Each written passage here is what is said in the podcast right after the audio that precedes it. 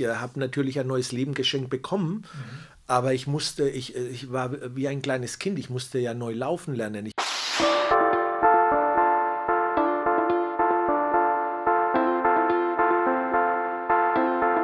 Hallo und herzlich willkommen zu Die Macht der Worte, der Podcast. Authentisch, praktisch, gut. Und jetzt viel Spaß mit der neuen Folge.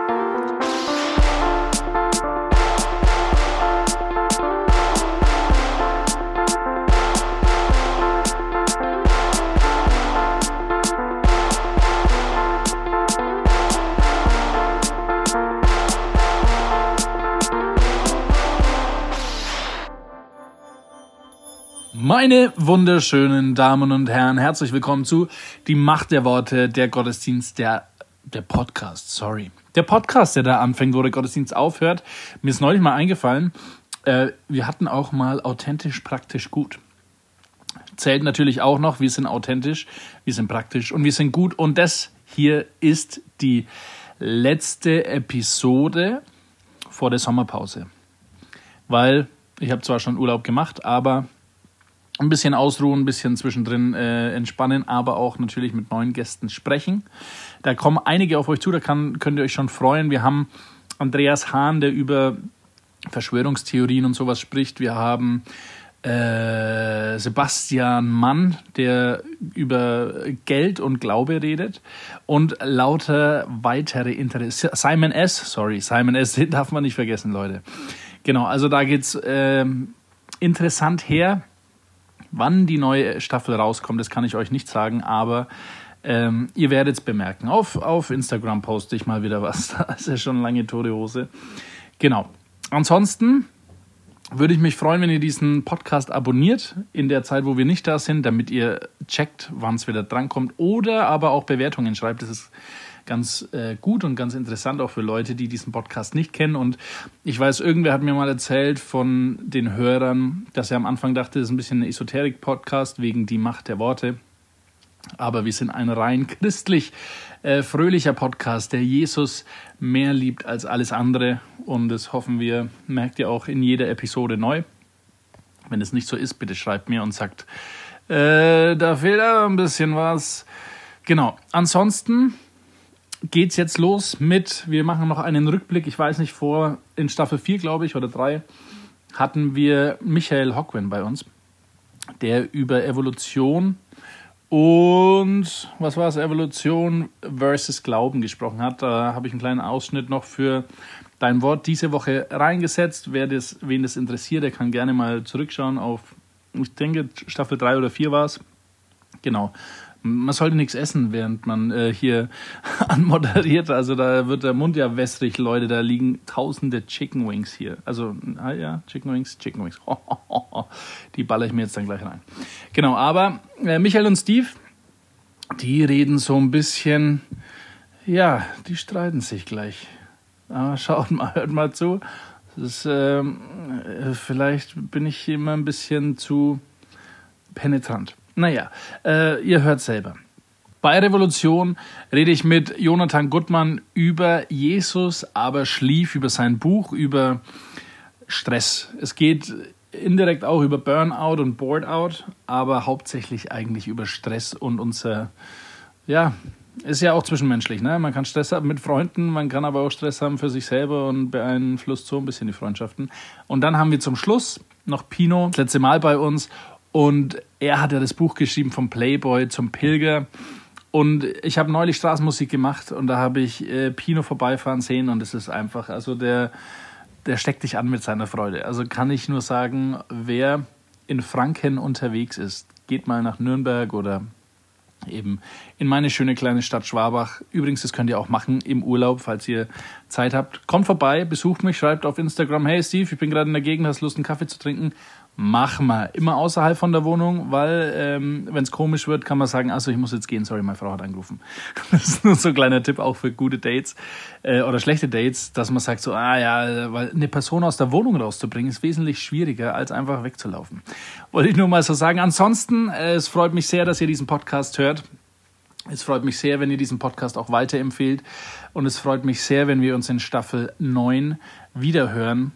Und dann geht's wieder locker flockig, aber frisch wie der Wind auf. Ich wünsche euch einen schönen Sommer und eine wunderbare Episode 136.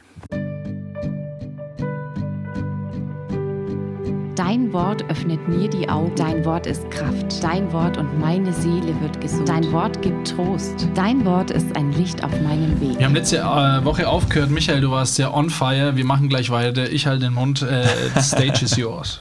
Dankeschön. Ich mache gleich weiter bei.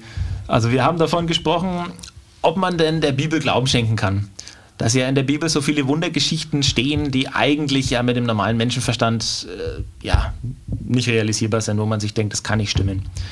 Letztes Mal hatten wir es von der Sinnflut und ich möchte noch ein paar andere Sachen erzählen, die, die mich vom Wahrheitsgehalt der Bibel überzeugen.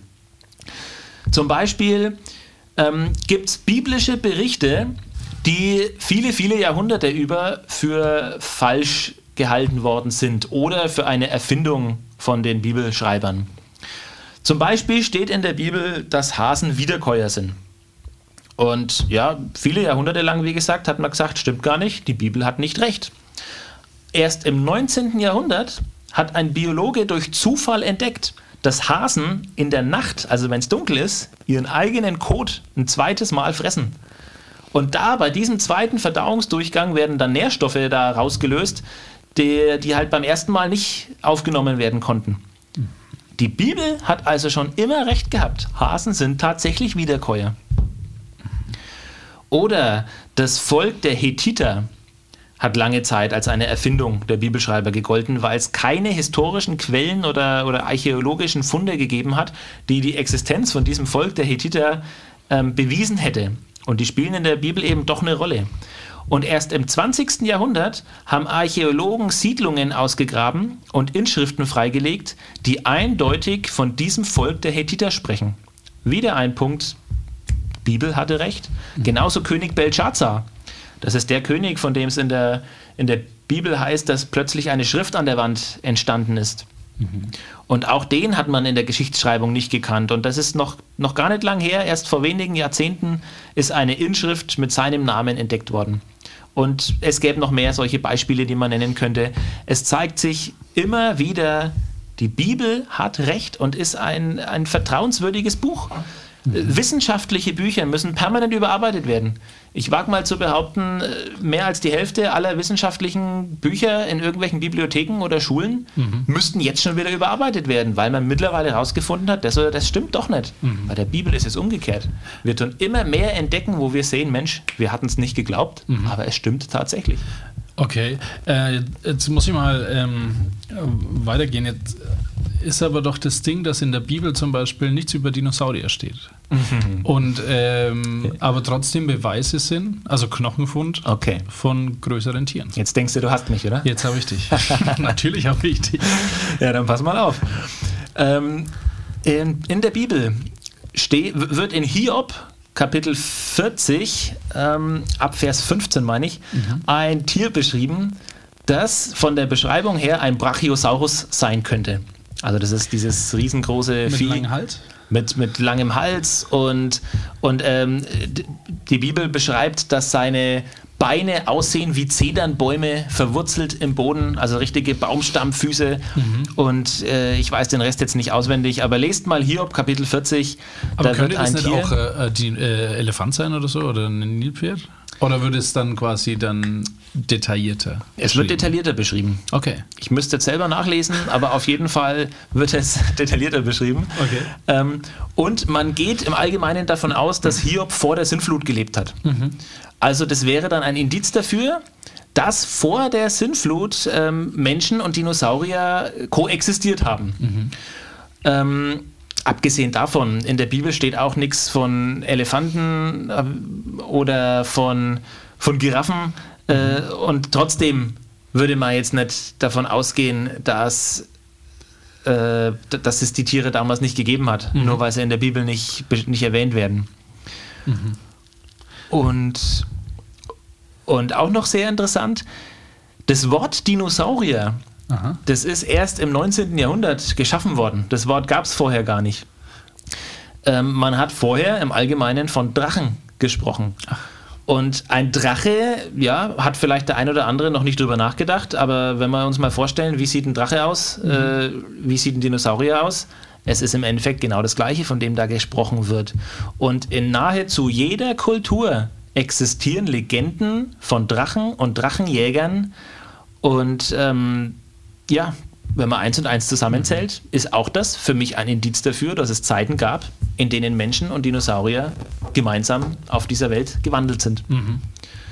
Okay. Und die Sintflut bietet eine ganz klare, eine ganz schlüssige Erklärung dafür, warum sich die Lebensbedingungen auf der Erde drastisch verändert haben, mhm. diese Tiere ausgestorben sind und auch dafür, ich, davon hatten wir es ja bei unserem letzten Gespräch, warum es überhaupt so viele Fossilien gibt von Dinosaurierknochen. Mhm.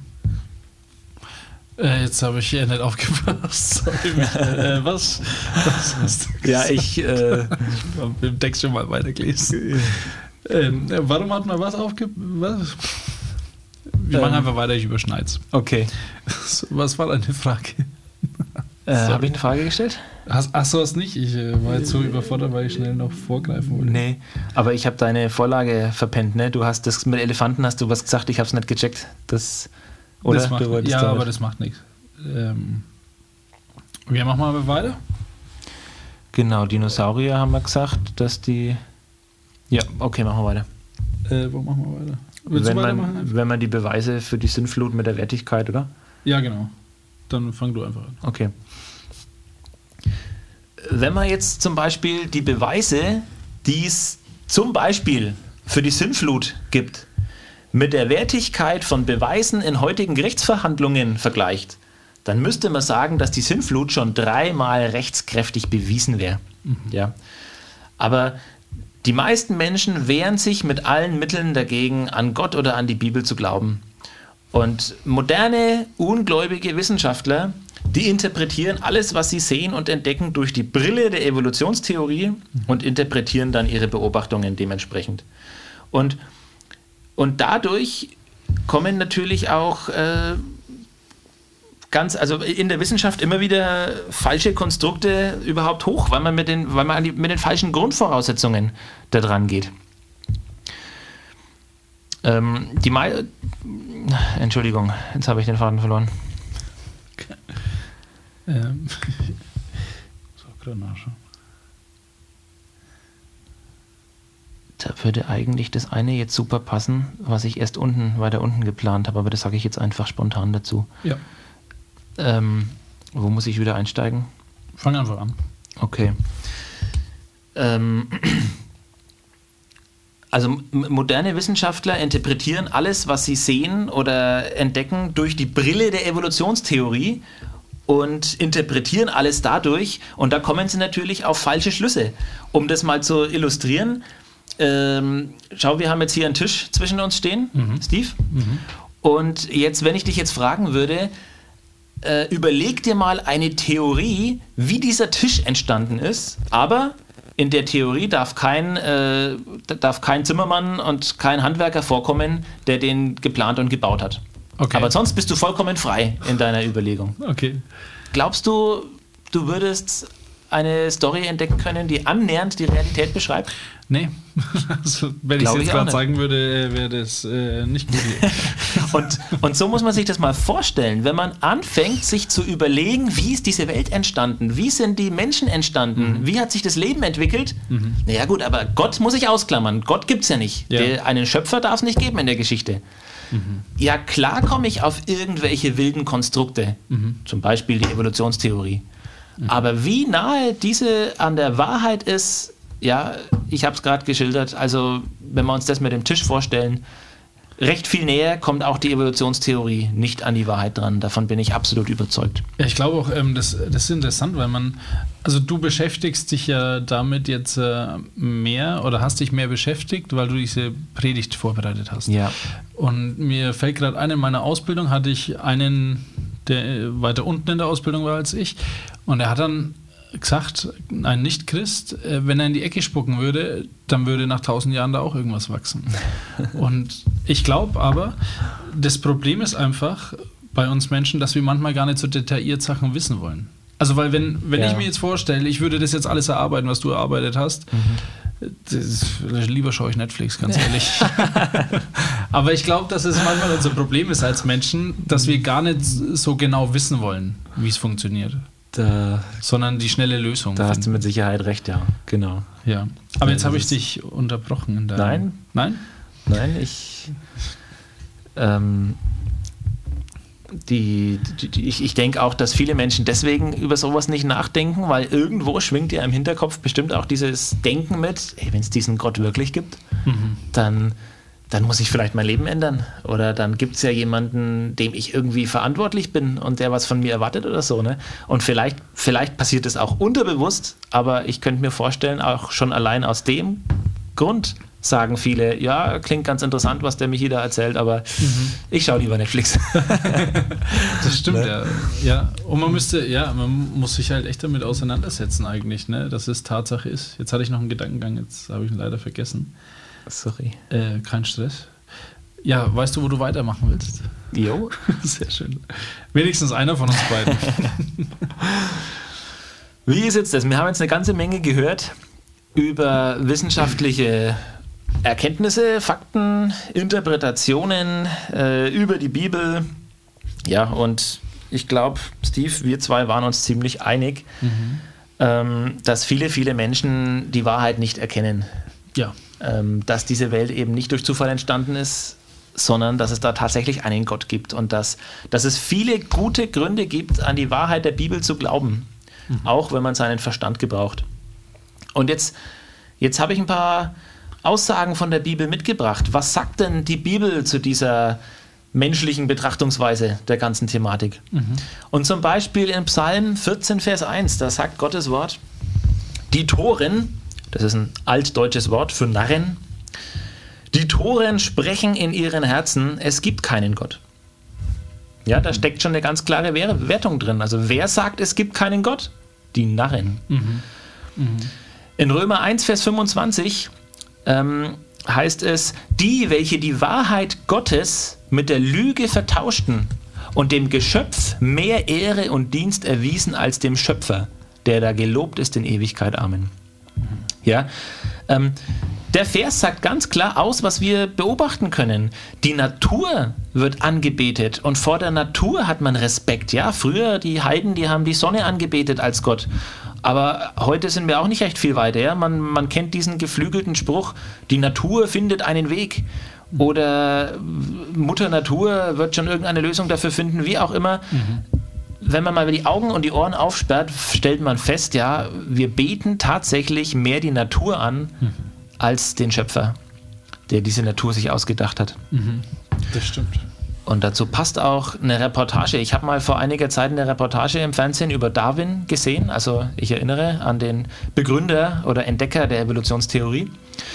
Und in dieser, in dieser Reportage ist er so richtig als Held dargestellt worden, weil er der Menschheit endlich einen neuen Selbstwert gegeben hat. Weg von der naiven Abhängigkeitsvorstellung eines schöpfenden und erhaltenden Gottes mhm. hin zu einem selbstbestimmten äh, Leben, ja, der Starke überlebt, die Schwachen sterben aus, wir Menschen sind die Stärksten, wir sind die Könige der Schöpfung, ja. Ähm, also Darwin ist da richtig als Held gefeiert worden. Und man hat richtig, ja, gemerkt, von Gott will man nichts wissen und dem in irgendeiner Form Ehre entgegenzubringen oder Dankbarkeit entgegenzubringen, daran wird kein Gedanke verschwendet. Mhm. Ähm, bist du noch wach? Ich habe noch eine etwas längere Bibelstelle hier. Ja, natürlich bin ich wach. In 1. Korinther Kapitel 1, ab Vers 18, ich lese mal vor. Da sagt die Bibel, mit der Botschaft vom Kreuz ist es nämlich so, in den Augen derer, die verloren gehen, ist sie etwas völlig Unsinniges. Für uns aber, die wir gerettet werden, ist sie der Inbegriff von Gottes Kraft. Nicht umsonst heißt es in der Schrift, die Klugen werde ich an ihrer Klugheit scheitern lassen. Die Weisheit derer, die als Weise gelten, werde ich zunichte machen. Wie, wie steht es denn mit ihnen, den Klugen, den Gebildeten, den Vordenkern unserer Welt? Hat Gott die Klugheit dieser Welt nicht als Torheit entlarvt? Denn obwohl sich seine Weisheit in der ganzen Schöpfung zeigt, hat ihn die Welt mit ihrer Weisheit nicht erkannt. Deshalb hat er beschlossen, eine scheinbar unsinnige Botschaft verkünden zu lassen, um die zu retten, die daran glauben. Ich glaube, diese Worte sprechen für sich. Obwohl sich seine Weisheit in der Schöpfung zeigt, hat ihn die Welt nicht erkannt. Und Gott will die retten, die an ihn glauben. Ja, das finde ja, das, das finde ich auch. Ne? Also meine Frau ist sehr, die liebt Natur. Mhm. Die kommt aus den Färöerinseln und da ist ja quasi ein, ein Überfluss von Eindrücken an Natur. Okay. Und ja, und ich finde, ich bin jetzt keiner. Also mir ist wurscht, ich bin lieber daheim von Netflix schauen. Gegensätze ziehen sich an. genau. Aber ich finde trotzdem, auch wenn ich quasi so ein bisschen stumpf bin gegen Natur, muss ich manchmal, wenn ich früh in die Arbeit fahre und einen Sonnenaufgang nur allein sehe, Ja. denke ich mir, wenn das, äh, also wenn das nicht Gott ist, sondern einfach Ja. nur ein Zufall, dass es so am Himmel gemalt ist, Genau. das wäre echt schade. Also ich möchte manchmal gerne wissen, was Nicht-Christen denken in solchen Momenten. Das ist ein guter Gedanke, ja. Ja. Der, der passt auch zu meinem nächsten Vers. In Sprüche 1, Vers 7 heißt es, die Furcht des Herrn ist der Anfang der Erkenntnis.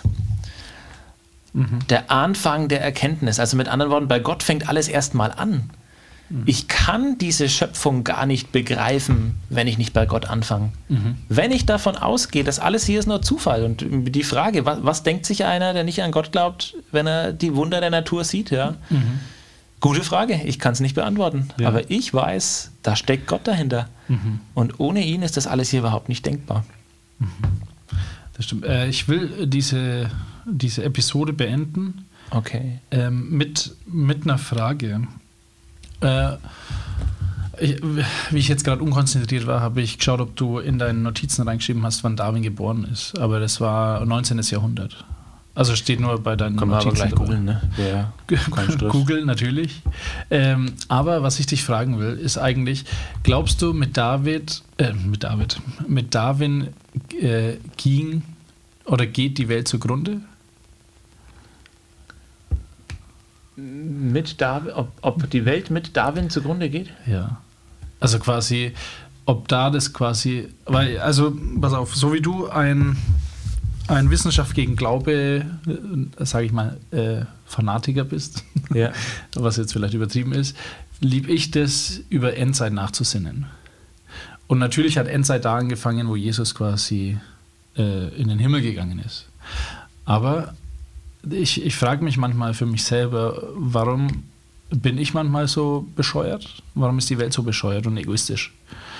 Und mir ist jetzt eingefallen, also wenn, wenn Darwin das ja gelehrt hat, mir, wo hast du das? Ich glaube, das waren, also bei mir ist immer noch diese Zitate, die du gerade äh, von diesen anderen Professoren oder Evolutionstheoretiker und sowas gebracht hast, ähm, denke ich mir, hat es mit Darwin angefangen, dass wir noch egoistischer werden, als wir eh schon waren, weil wir sind ja jetzt die Schöpfung, die nicht die Krone der Schöpfung, sondern quasi der König der Schöpfung.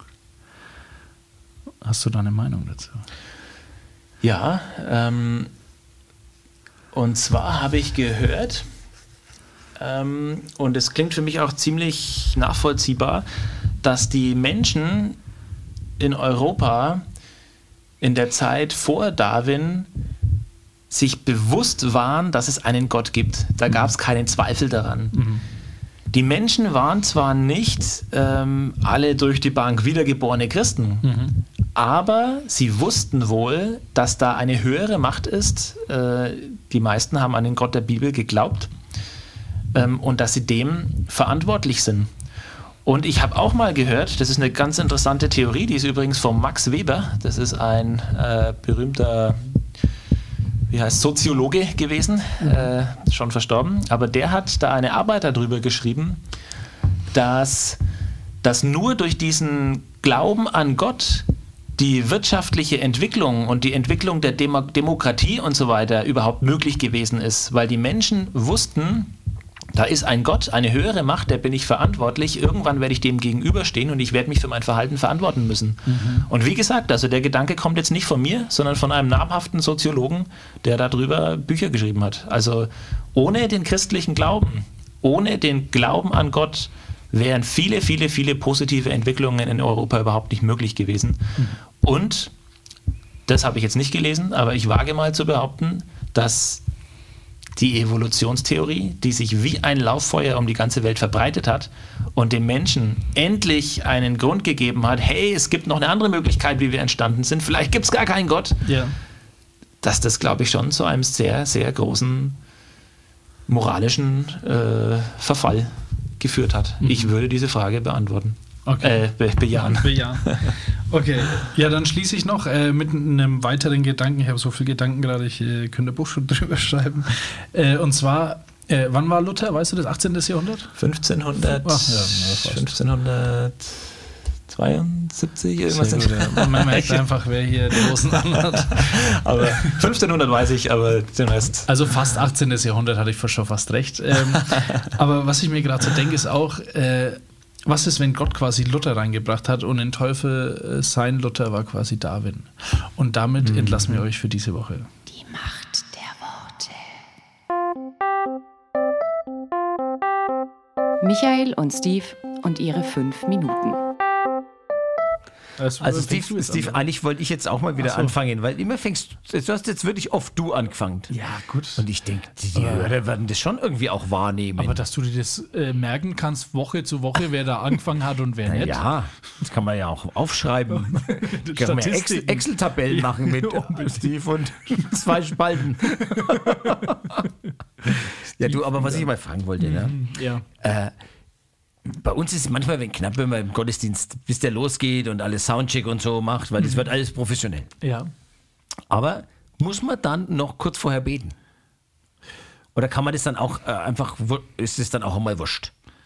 Oh, das, da, da, nee, der Gottesdienst muss schon eigentlich be bebetet werden, oder nicht? Das ist ja quasi wie ein Auffangnetz, wenn da der Lobpreissänger zum Beispiel aus dem Ruder fällt. Oder die Ja. Predigt. Aber das ist, schaut dann manchmal ein bisschen so aus, wie wenn ich in der, im Pausenhof rumlaufe und plötzlich sind lauter Rücken zu mir gewandt und irgendwie merke, weiß ich genau, da hin, in, zwischen denen und so, da schauen die jetzt aufs Handy, obwohl sie es nicht dürfen. Und so dreht sich dann manchmal das Lobpreisteam so um fünf nach Beginn rum, zack, murmel, murmel, murmel. Stimmt. Aber manchmal geht man ja, bei Events geht man ja dann in einen Nebenraum. Ja. Habe ich gemerkt. Aber warum macht man das nicht beim Lobpreis? Weil da ist der Kinderraum dann auf einmal im Sonntag. Vielleicht. Und halt auch wegen der Zeit. Ja, aber vielleicht ist es so, das ist ja jetzt die nächste Frage. Also, äh, das ist ja, das Wort Gottes ist ja unser täglich Brot. Jetzt ist meine Frage, betest du auch vom Essen? Ja, selbstverständlich. Also, dann hat sich das ja Ach, schon erledigt eigentlich. Ja, aber meistens äh, betet ja auch der Gottesdienstleiter oder die Leiterin oder Moderatorin oder so, die beten ja meistens auch noch vorher, so am Anfang. Zählt es dann nicht? Ja, und dann predigt, äh, betet vielleicht noch der Prediger. Dann ist ja doppelt und dreifach. Und vielleicht sind ja ein paar beim Lobpreis auch, die wirklich echt beten da während, also halt Das, es, sich echt beugen. aber es gibt ja, äh, es gibt äh, Pre-Blessed Food. Kennst du das? Nee. Also das ist vorgesegnet. Kannst du mir vorstellen jetzt, Das, ja? also wenn jetzt da zum, sagen wir mal, wenn du jetzt Würst kaufst vom Höwe äh, und äh, der hat Pre-Blessed Food dabei, dann steht da jemand, äh, der segnet schon mal das Essen. Somit ersparst du dir schon mal zwei Minuten zum Beten. Ja, aber gibt es das jetzt wirklich? Oh nein, ne? also Aber es nein. gibt einen sehr lustigen Pre-Blessed Food äh, äh, YouTube-Clip. Der Ah, okay. ist sehr lustig. Aber vielleicht könnte man auch einen Pre-Blessed Gottesdienst machen. Ja, man könnte also sagen, Leute, kein Stress, ja. Ja. Wir, äh, ist schon, es ist schon gebetet worden. Richtig. Zum Beispiel könnte man das jetzt vielleicht nächsten Sonntag anfangen. Der ist noch ungesegnet. Äh. Mhm. Ja. Aber am Ende vom Gottesdienst segnest schon mal den, in der nächsten okay. Woche. Ja. Das wäre doch, vielleicht, du bist doch da so ein Ziehpferd. Also ich, Seepferdchen. Ja, also das ist, ist es Seepferdchen. Die, also vor allem ein Chen. Pferdchen.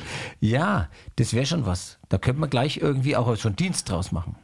Den Pre-Blesser. Den Pre-Blesser. Ja. Äh, Hast du schon pre-gebläst? Denk halt mal dran, dass du rechtzeitig pre-bläst. Richtig. Oder Post, also Post-Covid, sagt man ja, oder ist ja Post-Apokalypse oder, Oder so. Postkarte. Postbote. Also das ist ja.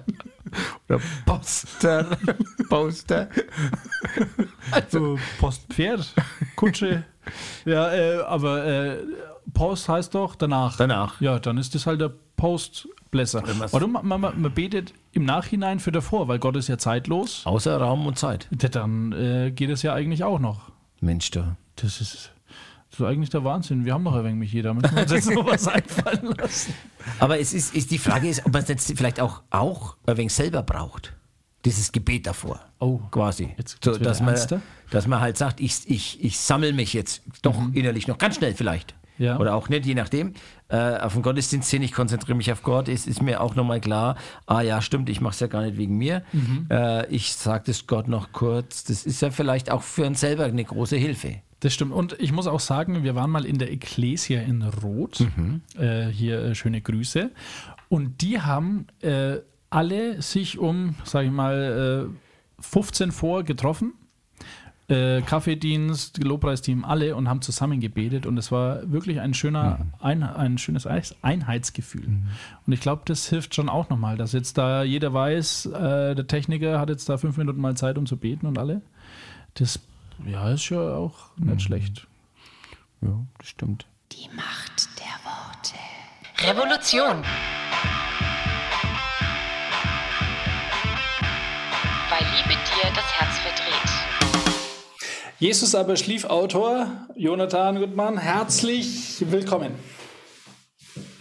Hi, grüß dich. Ähm, wir reden jetzt mal so ein bisschen über den damaligen Jugendlichen David von aka König David, wie wir im Hip-Hop sagen.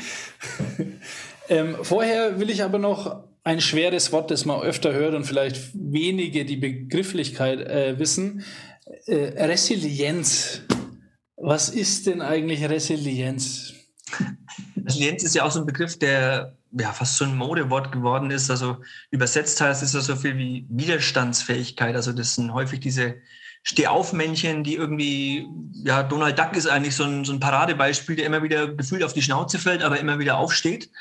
Ähm, und ähm, da gibt es ganz viele Menschen, die eben diese Widerstandsfähigkeit vielleicht teilweise schon angeboren haben, aber die gute Nachricht ist auch, dass man sich gewissermaßen, gewissermaßen auch selber stärken kann und so eine gewisse Resilienz auch mit der Zeit äh, noch entwickeln kann. Hilft die gegen Stress? Äh, ja, auf jeden Fall. Man, man sieht Dinge schon mal ganz anders und man weiß irgendwie mit, mit solchen ja, Scheitern vielleicht auch. Also wenn man Donald Duck nochmal nimmt, das ist ja so ein Typ, der prädestiniert ist für das Scheitern und wieder aufstehen. Und ähm, es hilft auf jeden Fall wieder, die, die Welt mit anderen Augen zu sehen und zu sagen, okay, Krönchen richten, weitermachen und mal gucken, wie es weitergeht. Okay, okay. Dann äh, müssen wir streben, dass wir Donald Duck werden.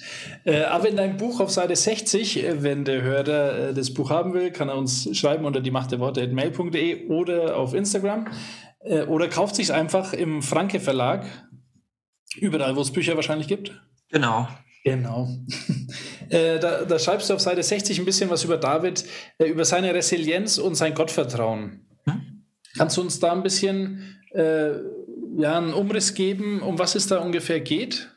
Genau, es ist ja, dies- es ist ja diese Situation, wo der kleine David gegen den großen Goliath irgendwie antritt und ähm, keiner hat sich dem entgegenstellen trauen und der David äh, sagt dann irgendwie, ja, ich mache das, ich habe da Gottvertrauen, ich weiß, meine Schleuder funktioniert, die kann ich gut bedienen und er bekommt noch Ratschläge, die ihm sagen, ah, nee, mach das lieber nicht, aber er ignoriert es und zieht sein Ding durch und die meisten wissen, wie es ausgeht, die Geschichte. Ja. Und ähm, das ist ja auch so ein Ding mit diesen Ratschlägen. Also ich habe immer so ein, so ein großes ähm, Problem, wenn, ähm, ja, wenn Christen anderen Christen Ratschläge in Notsituationen geben, ähm, zum Beispiel wie, ja, du musst nur richtig glauben, dann wirst du wieder gesund oder du betest dir Amen. einfach nicht genug dafür. Ähm, ich glaube schon, dass der Glaube Berge versetzen kann, aber ich glaube auch, dass solche Ratschläge ziemliche Schläge für bestimmte Leute sein können. Mhm. Und ich glaube auch, dass, ähm, ja, dass Gott einen Menschen in den Weg stellen können, kann oder auch so Institutionen, die einen helfen können. Manchmal können da auch Medikamente hilfreich sein, um überhaupt wieder so, ich sag mal, zu sich zu kommen und vielleicht in so einer Psychotherapie ähm, Dinge zu bearbeiten und dann vielleicht auch verändern zu können. Mhm. Und genauso ist es ja auch, dass wir oftmals so einen inneren Kritiker in uns haben, also der vielleicht manchmal sagt, ja, du musst jetzt alleine durch oder du schaffst das nicht. Und ähm, da ist dann die Frage, wie gehe ich mit Ratschlägen um? Natürlich kommt es immer ein bisschen darauf an, von wem wahrscheinlich so ein Ratschlag kommt. Wenn der jetzt von einem guten Kumpel kommt, dann nehme ich mir den vielleicht mehr zu Herzen. Wenn der aber von irgendeiner Person kommt, die mich gar nicht kennt oder die mir vielleicht unsympathisch ist, dann macht es mir vielleicht irgendwie weniger aus. Ähm, aber ähm, wenn da sowas kommt, dann sollte ich mir das vielleicht anschauen und sagen, okay, ähm, nehme ich den Ratschlag an? Mhm. Oder manchmal kann es auch sinnvoll sein zu sagen, okay, wie bei diesem inneren Kritiker vielleicht auch, dass man den Ratschlag ähm, gekonnt ignoriert. Okay. Ähm, also äh, sagst du nicht damit, man soll nicht auf Ratschläge hören, nur weil David äh, auf Goliath losgegangen ist, in Anführungszeichen, sondern man muss es gut unterscheiden können eigentlich. Genau, also im Buch ist es ja insgesamt so, ich gebe ja in dem ganzen Buch insgesamt über 40 verschiedene Tipps und mhm. es ist ja nicht so, dass jeder Tipp für jeden geeignet ist, sondern jeder Mensch ähm, ist völlig unterschiedlich, jeder steht in einer unterschiedlichen Lebenssituation und jeder hat andere Probleme und dem einen hilft der eine Tipp vielleicht mehr, dem anderen weniger. Und deswegen sage ich immer, ähm, schau dir die ganzen Tipps an und ähm, die, du gebrauchen kannst, ähm, die benutzt du und diejenigen, wo du sagst, ähm, das betrifft mich nicht oder damit kann ich nichts anfangen, die kann man auch völlig außen vor lassen. Ja, wir haben äh, unser Gespräch he heute so ein bisschen angefangen mit der Resilienz, die David hatte.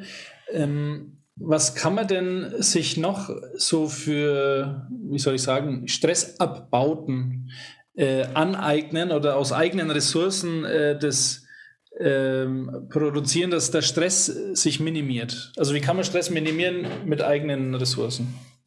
Also wichtig ist, dass Ressourcen ist ja auch so ein Begriff. Jeder Mensch hat ja Ressourcen, auch wenn man manchmal vielleicht denkt, okay, äh, habe ich nicht, aber mhm. ähm, in der Wissenschaft unterscheiden wir so interne und externe Ressourcen. Also intern ist alles, was uns eigentlich auszeichnet, so unsere Persönlichkeitsmerkmale, Charaktereigenschaften, Fähigkeiten, Gaben, also alles, was wir so in uns haben. Mhm. Ähm, das kann dann zum Beispiel sein eine schnelle Auffassungsgabe, eine gute Konfliktlösefähigkeit, kann aber auch sowas sein wie Geduld, ähm, Offenheit, Zielstrebigkeit, aber auch Humor. Mhm. Und externe Ressourcen, das ist zum Beispiel sowas wie die Familie, Freunde, Bekannte, ähm, kann aber auch die Gemeinde oder Seelsorge oder ein Therapeut sein. Mhm. Genau, oder ganz wichtig vielleicht auch bei dem Podcast ist ja auch so dieses Thema Glaube und Spiritualität. Mhm. Und das kann auch eine sehr wichtige Ressource sein. Allerdings kann es auch zur Belastung werden, wenn man so diese falschen Glaubenssätze oder vielleicht auch ein falsches Gottesbild in sich hat und sich damit das Leben vielleicht auch etwas selber schwierig macht. Mhm. Äh, mal so ein eigenes Beispiel. Was hast du denn, also neben dem, dass du noch, äh, jetzt weiß ich wieder den Begriff nicht, Stressabbau-Mentor bist. Aber was, was äh, persönlich hast denn du für Stressreduzierungsstrategien oder auch Ressourcen? Also ich habe mich auch relativ viel mit dem Thema Humor auseinandergesetzt und das ist für mich so ein wichtiger Faktor, auch wenn ich weiß, ich kann Dinge mit Humor nehmen und muss sie nicht so ernst und so bitter nehmen. Das hilft vor allem, wenn man so dieses, die Gesellschaft anguckt, dann hilft einem das, glaube ich, ganz gut. Mhm. Und ich habe mit der Zeit auch äh, relativ gut gelernt, äh, Nein zu sagen. Das ist ja für viele auch so eine Problematik, weil man denkt, ja, man möchte ja helfen und äh, dies und jenes. Aber wenn man merkt, okay, es steigt mir doch irgendwie über den Kopf und geht über meine Ressourcen, dann ist es auch völlig okay, dass ich auch mal Nein sagen kann. Mhm. Und ähm, das habe ich mittlerweile eigentlich auch ganz gut gelernt und äh, hilft mir da auch ganz gut. Okay. Ähm, ich habe zwei Fragen. Äh, so ein bisschen äh, persönlich. Ich äh, war auf Bibelschule in, in Schweden und habe da so ein Überlebenstraining gemacht.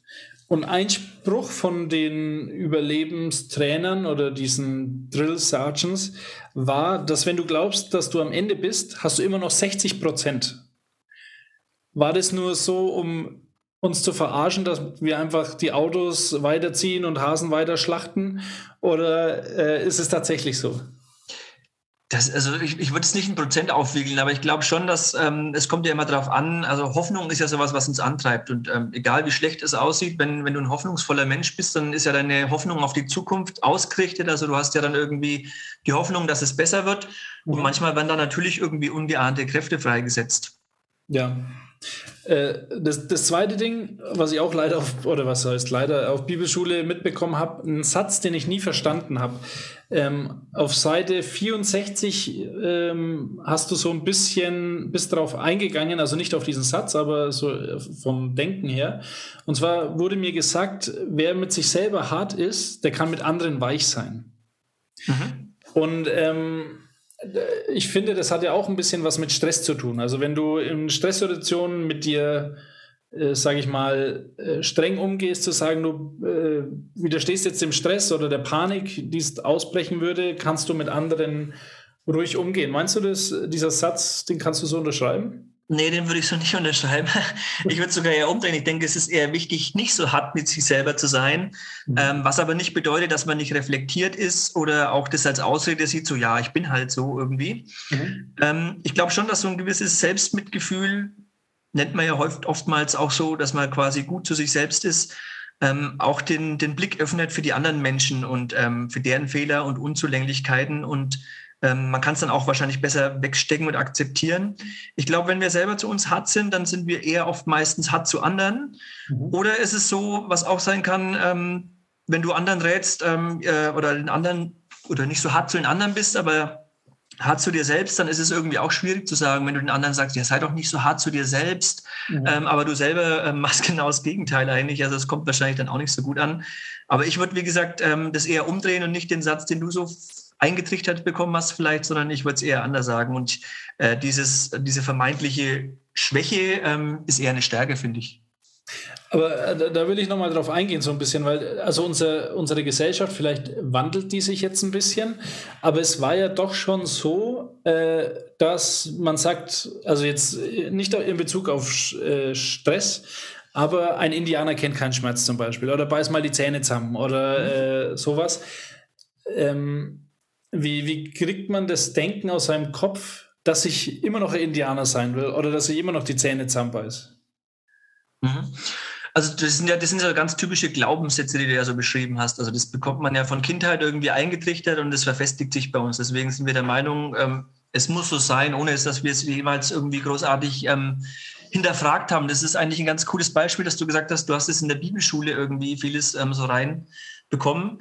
Ähm, ich erlebe zum Beispiel bei uns in der Klinik, dass da relativ viele ähm, Bibelschüler ähm, kommen mit psychischen Problemen, okay. weil sie sich zum ersten Mal mit sich selbst auseinandersetzen in der Bibelschule. Also weil sie erstmal gucken, okay, wer bin ich eigentlich, wo komme ich her, ähm, was macht mich aus? Mhm. Und ähm, oftmals kommt da so das eigene ähm, ja, Weltbild, sage ich jetzt vielleicht mal, ins Wanken und viele kommen da gar nicht mit klar, dass sie dann auch professionelle Unterstützung brauchen.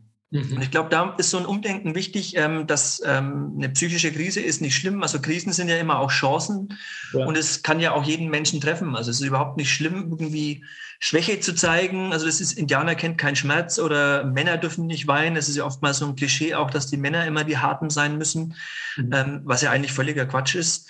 Ähm, aber ich denke schon, dass es da ein, Umdenken gibt. Ähm, das ist ja auch genauso die Frage immer, ob psychische Erkrankungen eigentlich häufiger werden. Mhm. Ähm, also es gibt, faktisch werden, ähm, gehen mehr Menschen in die Behandlung, aber die Frage ist eher, ob die Krankheit menschlicher geworden ist. Okay. Also dass die Menschen sich eher quasi mehr outen und sagen, es ist völlig in Ordnung, ähm, in Anführungszeichen, sage ich jetzt mal, schwach zu sein, weil man, man, ist, man ist ja nicht schwach. Das heißt, psychische Erkrankungen kann jeden Menschen treffen. Und für mich ist es eher immer ein Zeichen von Stärke zu sehen, okay, ich schaffe es jetzt nicht mehr alleine und ich hole mir da einfach Hilfe und gucke, was läuft in meinem Leben nicht so rund Mhm. Und wie kann ich das Leben wieder so auf die Spur bringen? Okay, jetzt habe ich äh, für diese Episode noch eine Frage. Du hast gerade gesagt, ihr habt relativ viele Bibelschüler bei euch. Ähm, äh, werden die in der Bibelschule konfrontiert? Also, weil es klingt ein bisschen so, die gehen auf Bibelschule, müssen danach in die Psychiatrie. äh, aber also wird in der Bibelschule äh, denen so ein bisschen das Herz geöffnet, damit die sehen, okay, ich habe da einen Schaden, ich muss irgendwo hin? Nee, eher nicht so. Also es ist wirklich eher so durch diese ganze Reflexion. Also wo reflektiert man sich schon selbst? Also sonst, man, man denkt, man weiß, wer man ist. Man hat vielleicht so seine Kindheit, äh, die hat man mehr oder weniger gut verarbeitet. Manche Sachen hat man vielleicht auch verdrängt.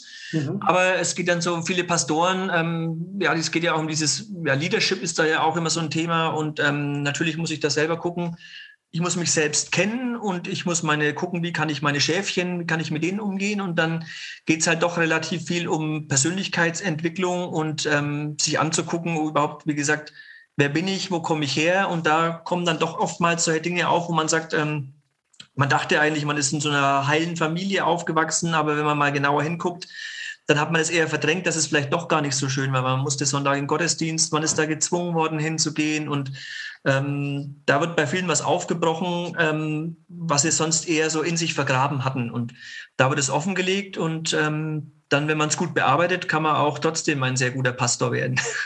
Okay, aber jetzt kurz eine Frage für mich als zweifacher Vater. Darf ich meine Kinder nicht zwingen, in den Gottesdienst zu gehen?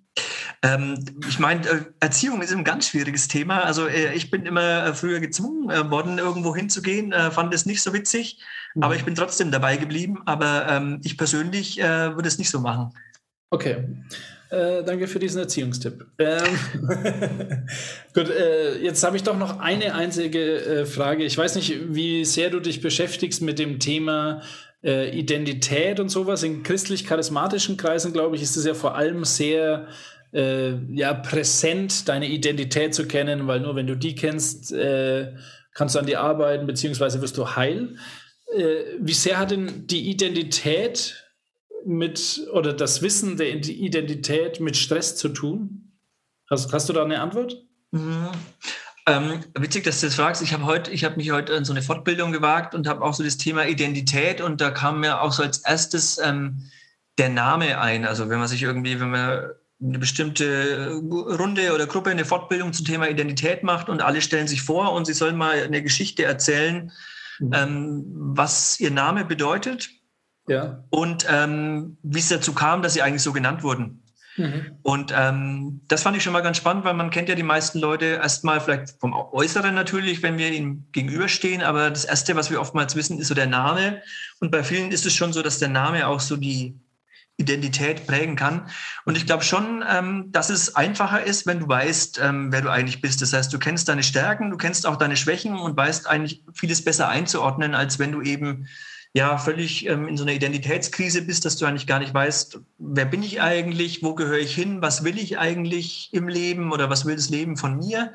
Mhm. Und da kann es, glaube ich, schon hilfreich sein, wenn man eben gut weiß oder sich gut reflektiert hat und genau sagen kann, okay, das bin ich, das mache ich gut und das mache ich nicht gut und das kann ich vielleicht noch besser machen, aber es ist auch okay, dass ich nicht alles super kann.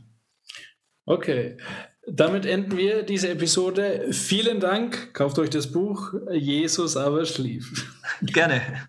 Die Macht der Worte. Aus der Sicht, aus, aus der Sicht, Aus der Sicht und mit den Worten von aus der Sicht und mit den Worten von Pino, schön, dass du da bist noch. Danke, dass ich hier sein darf. Ich habe mich jetzt so dran gewöhnt. Ich werde jetzt hier mein Zelt aufschlagen bei dir. Wir haben ja hier eine Couch, kannst dich da hinlegen. Ja, Wobei, der würde ich nicht vertrauen, dass da nicht schon was drin lebt. Also die ist schon ich bin Pilger, also kein Problem. Einiges gewöhnt. Du hast ja äh, letzte oder vorletzte Woche war es vielleicht, dass du gesagt hast, so Buddhismus war noch ein bisschen so den Rucksack, der dich noch runtergezogen hat. Ja. Jetzt habe ich mal eine Frage. Äh, merkst du manchmal noch Konsequenzen aus deinem alten Lifestyle? Gar nichts. Gar nichts. mehr. Nichts da. Überhaupt nichts. Nein, nicht. Mir geht's gut. Ich, ich äh, ja, und es ist ja auch bemerkenswert. Äh, ich erzähle jetzt über meine Vergangenheit hier, ja, und ich erlebe es ja auch immer wieder, ja, wenn ich sie erzähle, die Höhen und aber auch die Tiefs, ja. Ich bin dann sehr ziemlich aufgewühlt. Äh, aber es vergeht dann auch nach, nach einer Zeit, auch nach einem Tag oder was, ja, ist es auch wieder, normalisiert sich alles wieder. Und äh, ich lebe in Hier und im Jetzt. Also ich, äh, ich, die Vergangenheit ist für mich äh, eine Tür, die zu ist. Also es ist nicht mehr präsent in meinem Leben. Also wenn ich auch Bilder anschaue von früher, ist es für mich äh, äh, der Pino, aber ein anderer Mensch. Und äh, es kommt bei mir nichts hoch von früher. Also es ist irgendwie ein geschlossenes Kapitel. Und auch Zukunft, also Zukunft. Ich äh, mache mir auch keine Gedanken über die Zukunft, äh, weil ich mir einfach, äh, ja, mir kommen keine Zukunftsgedanken. Ja? Äh, ich lebe letztendlich im Hier und im Jetzt. Tagtäglich, ja. Also ich genieße jeden Atemzug, ich genieße jeden Augenblick. Ich bedanke mich natürlich auch für jeden Atemzug, für jeden Augenblick, ja. Ich äh, bedanke mich, äh, ich esse nie, bevor ich nicht bete, ja. Also ich bete vor, ich bedanke mich für mein Essen, ich bedanke mich jeden Abend, wenn ich in mein Bett gehe, für mein Dach über dem Kopf, ja, für das warme Bettchen, ja. Ich äh, gehe, ich bin ja Pilger geblieben, ja. Ich laufe ja oft äh, morgens zwei, drei Stunden. Und dann laufe ich zwei, drei Stunden und dann sage ich Danke, Herr. Herr, ich danke dir. Herr, danke schön, Herr. Herr, Herr, ich danke dir. Und das zwei, drei Stunden. Gepa äh, verbunden mit Ich liebe dich. Ja. Ja. Und dann sage ich, ich liebe dich, Herr. Und sonst nichts. Sag nur, Herr, ich danke dir und ich liebe dich. Und das zwei, drei Stunden, ja. Okay. Und so verbringe ich äh, meine Zeit oft mit dem Herrn, nicht mit langen Gebeten. Nein, nein. Abends, äh, äh, bevor ich ins Bett gehe, sitze ich dann äh, auf mein Fahrrad und bin dann auch ein paar Stunden unterwegs. Und dann äh, habe ich mein äh, Gebet, das habe ich aus dem äh, aus der, aus, das ist das Herzensgebet, ja, was die Orthodoxen äh, äh, viel beten, ja, stundenlang teilweise. Ich äh, habe mich da angeschlossen. Mein Herr Jesus Christus, Sohn Gottes, erbarme dich über mich Sünder. Mein Herr Jesus Christus, Sohn Gottes, erbarme dich über mich Sünder. Mein Herr Jesus Christus, Sohn Gottes, erbarme dich über mich Sünder. Und das dann stundenlang auf dem Fahrrad und genießt die Natur, den Sonnenuntergang. Und mein Herz wird immer größer und größer äh, mit diesem kurzen Gebet, äh, wo ich einfach dann dahin schmelze. Ja? Muss dann aufpassen, dass ich nicht vom Fahrrad runterfalle. ja. Natürlich nicht schön. ähm, wenn du jetzt nicht, das klingt jetzt so, als hast du nichts zu arbeiten. Wenn du sagst, also sorry, wenn ich das jetzt, vielleicht kommt das ein wenig Ja, ja, rüber, ja, aber wenn du sagst, du gehst äh, zwei Stunden spazieren, gehst dann abends nochmal zwei, drei Stunden Fahrrad fahren, was machst du denn heute so? Naja gut, ich, ich fragen tue ja auch was essen. Ja, stimmt, Frühstücken. Ja, ich schlafe ja auch was, ja. ja, und dann äh, habe ich, äh, stehe ich ja im, ich stehe ja im Dienste des Herrn, ja. Mhm. Ich bin ja in seinen Auftrag unterwegs. Ich habe Bibelsprüche dabei Mhm. in meinem Täschchen, ja. Hier. Und dann äh, halte ich mich bei Menschen auf, unterwegs. Mhm. Ja. Menschen, die ich kenne oder auch nicht kenne, und sage ich, der Herr hat eine Botschaft für dich, ja, hier, äh, bitteschön rausziehen, irgendwas, und dann komme ich ins Gespräch und dann erzähle ich über, ja, über die Wunder und über das, was der Herr in meinem Leben bewirkt hat. Und äh, ja, ich bin, der, ich, äh, ich habe, mein Boss ist der ja, also ja, ja, ja. Also ich stehe, ja, ich arbeite für ihn. Ja, ja, also natürlich arbeite ich. Ja. Ja. natürlich. Ich bete, ja. Also, aber hast jetzt nicht so einen normalen Beruf, Einen äh, wie normalen, du mal früher einen hattest. normalen Job habe ich nicht, nein. Okay, ja, okay. Also ich könnte natürlich eine Gastronomie aufmachen. Mich kennen so viele Leute, ich weiß, wie der Hase läuft. Mhm. Ich könnte locker Tausende von Euro im Monat verdienen, locker, Mhm. weil ich weiß, wie es funktioniert. Aber ich würde in einer Tretmühle reinkommen und Mhm. da äh, in diese will ich nicht hineinkommen, äh, weil äh, die Beziehung zum Herrn äh, würde darunter leiden. Und ich meine, äh, letztendlich hat auch jeder so seinen Weg, ja. Ich meine, würden alle so leben wie ich, ja, wo würden wir hinkommen? Ja, würden Klar. alle Bäcker sein, wird es keinen kein Elektriker mehr geben, ja. Kein Metzger, jeder- das ist wichtig. ja, oder Metzger. Ich bin Vegetarier seit 22 Jahren. Also bei mir wäre es wurscht. Also wurscht im wahrsten Sinne des Wortes, ja. Aber, aber ja, ich äh, halte Vorträge, ich äh, in kleinen Kreisen, in größeren Kreisen. Und äh, äh, ich habe äh, von nicht allzu langer Zeit, also ich verdiene ja Geld äh, mit einem Buch, was verkauft wird, ja, also bitte kauft das Buch, ja, somit unterstützt ihr mich, ja, in meinem Leben. Äh, leider Gottes ist vor äh, letztes Jahr äh, eine langjährige Freundin von mir verstorben und sie hat mich in ihrem Testament berücksichtigt, also ich habe Geld geerbt, womit ich jetzt auch die nächsten Jahre damit äh, zurechtkomme, ja. Nicht auf großen Fuß, aber Ja. ich kann damit äh, essen, trinken und äh, habe dann ein Dach über dem Kopf, ja. Also ich komme die nächsten Jahre zurecht. Und äh, der Herr sorgt für mich, ja. Ich mache mir da keine Sorgen, ja. Also es ist noch kein Christ verhungert, ja. Klingt fast so, wie es ist noch kein Christ vom Himmel gefallen. Ist er gefallen? naja, unser Herr Jesus Aufgefahren. Christus. Und der ist auch nicht runtergefallen. Aber er kam einmal runter erst vom Himmel. Du hast ja vor etlichen Wochen äh, mal aus Spaß gesagt, es gibt ein zweites Buch. War das ein Spaß? Nee, war ein Spaß. War ein Na, Spaß. ja. Aber was hast du denn für, für sonstige Zukunftspläne? Also du sprichst, du hast jetzt gesagt, du lebst eigentlich nur für heute Ja, und damit bleibt es auch so, oder? ja. Also kann ich Meine Zukunftspläne sind weiterhin, äh, meine Mitmenschen zu lieben, ja. Ähm, meine Zukunftspläne sind weiter, mich an die Gebote des Herrn zu halten, ja. Mhm. Weil allein zu sagen, ich bin Christ, Ja. ja, ähm, reicht nicht in meinen Augen, ja, Ja. weil letztendlich ist es wichtig, sein, äh, wichtig, seine Gebote zu halten. Warum? Weil es geht ja auch darum, dass wir als Christ ein Vorbild sein sollten. Ja. Und ein Vorbild ist man dann, wenn man eben die Gebote achtet und äh, äh, die Gebote umsetzt im Leben, ja, weil das macht andere Menschen, die nicht Christ sind oder nicht gläubig sind, aufmerksam, ja, und womöglich können wir dann durch unsere Handlungen andere Menschen dazu bewegen, sich auch für Gott und Jesus zu interessieren. ja. So schaut es nämlich aus. Meine, meine vorletzte Frage Ja. Ähm, ist, wer ist denn auf dich zugekommen und hat gesagt, Mensch, schreib doch unbedingt ein Buch über das, was du erlebt hast? Also, Also- weil wir haben ja jetzt eigentlich sehr viel mit dem Podcast abgedeckt. Ja, ja, ja.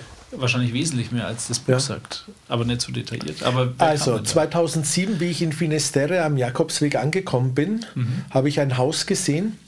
Das hat mich so fasziniert, da habe ich gesagt, hier will ich ja mal ein Buch über mein Leben schreiben. 2007. Mhm. Und dann wurde ich ja krank und dann habe ich oft an dieses Buch gedacht, aber gedacht, du wirst nie ein Buch schreiben, war immer meine innere Stimme. Mhm. Du wirst nie wieder an diesen Ort zurückkehren, weil du wirst nicht weiterleben, ja. Dein Leben ist zu Ende. Und dann habe ich ein neues Leben geschenkt bekommen.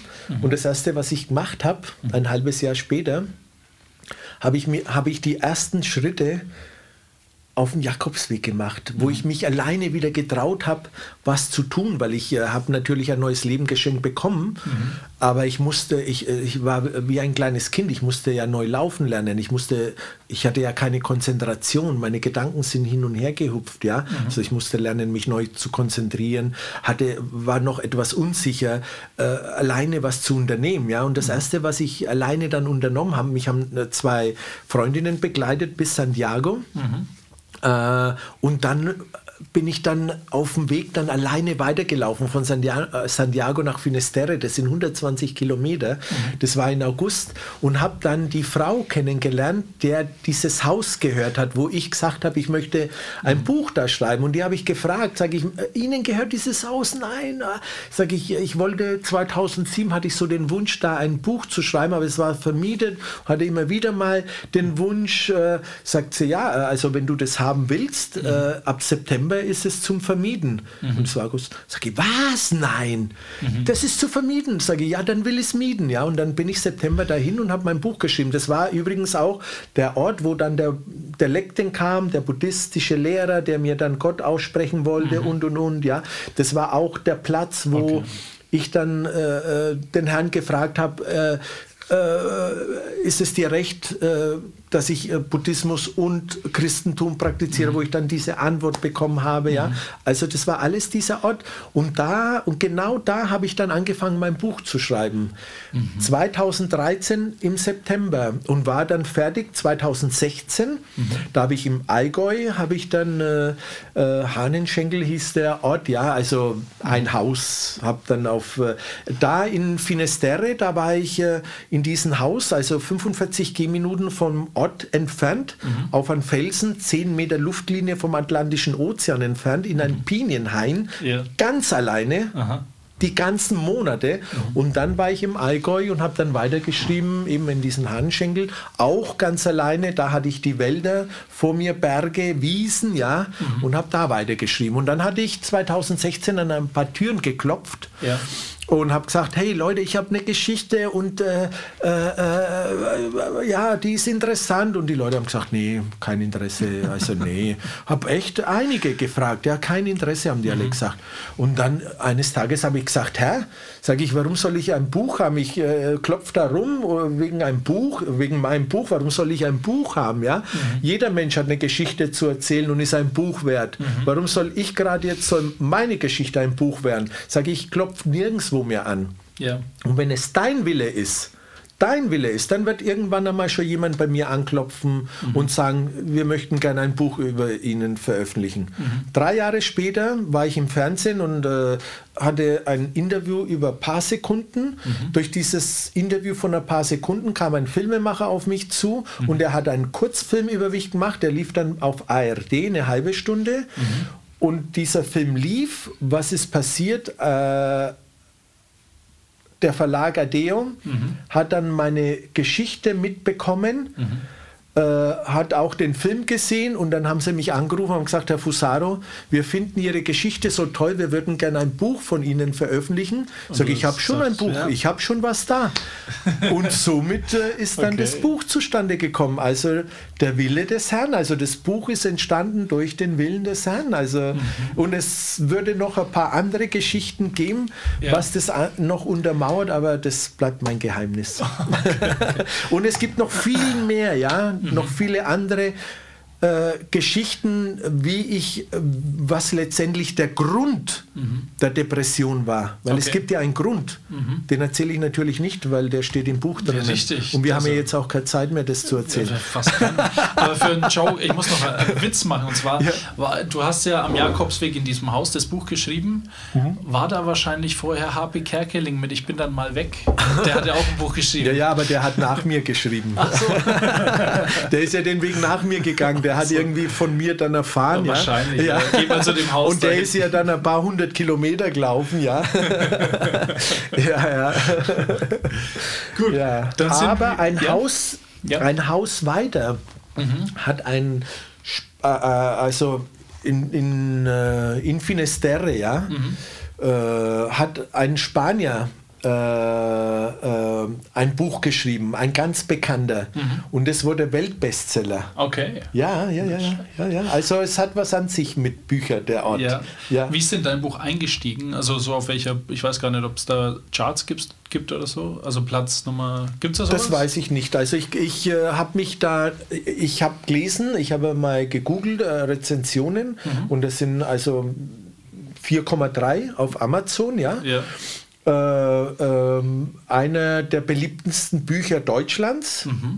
Äh, und dann, was ich noch äh, gelesen habe, ist, äh, dass in der Schweiz, äh, die Schweizer äh, sind verrückt nach dem Pellegrino. Ah, okay. Ja, ja, die Schweizer. Ich hatte ja auch einen Vortrag in, in Schweiz, in einem Gefängnis. Äh, Lebensbericht habe ich da abgegeben und dann in, äh, in einer äh, äh, reformierten Kirche auch einen und wahrscheinlich äh, von da aus äh, äh, ähm, hat Ging sich das. äh, Vervielfältigt. vervielfältigt, hat sich ausgebreitet, ja, die Geschichte und äh, ja. Ja. Aber es geht ja nicht darum, wie viele Bücher verkauft werden. Es geht darum, Das äh, dass das Buch äh, für äh, ein Lichtblick ist für Menschen, die Mhm. in Schwierigkeiten stecken, ja, die einfach nicht mehr weiter wissen. Äh, Gerade jetzt auch zur Corona-Zeit, ja, ist Mhm. es doch ein Mutmacher, ja, wenn man äh, das ist das, das Feedback, was ich von vielen Menschen bekomme, dass es ein Mutmacher ist, ja, Mhm. und Viele lesen es zweimal oder dreimal, weil sie da wieder sagen, ich entdecke immer wieder was Neues in deinem Buch, ja. Mhm. Und es tut mir so gut und gibt mir Mut und Kraft, gerade in dieser Zeit, ja. Ja. Genau, also äh, für den Hörer, wir verlosen ein handsigniertes Buch von Pino, aber wir legen euch natürlich ans Herz, äh, kauft es euch. Ähm, wenn ihr das Buch gewinnen wollt, meldet euch unter Instagram bei die Macht der Worte oder auch die Macht der Worte at mail.de. Aber falls ihr es nicht gewinnt, kauft es doch bei der Alpha Buchhandlung. Unterstützt die Christen. Äh, ich würde jetzt mal fast sagen, unterstützt nicht Amazon, die machen eh schon genug Kohle. Ja. Aber unterstützt äh, doch so christliche Buchläden auch. Das Ja. ist nicht schlecht.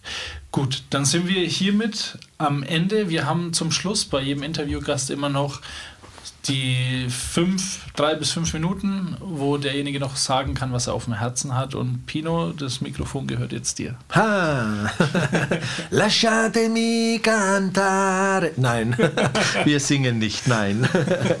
Aber ich würde gerne mit euch äh, das Vaterunser beten. Das liegt mir am Herz. Ja. Das liegt mir am Herz.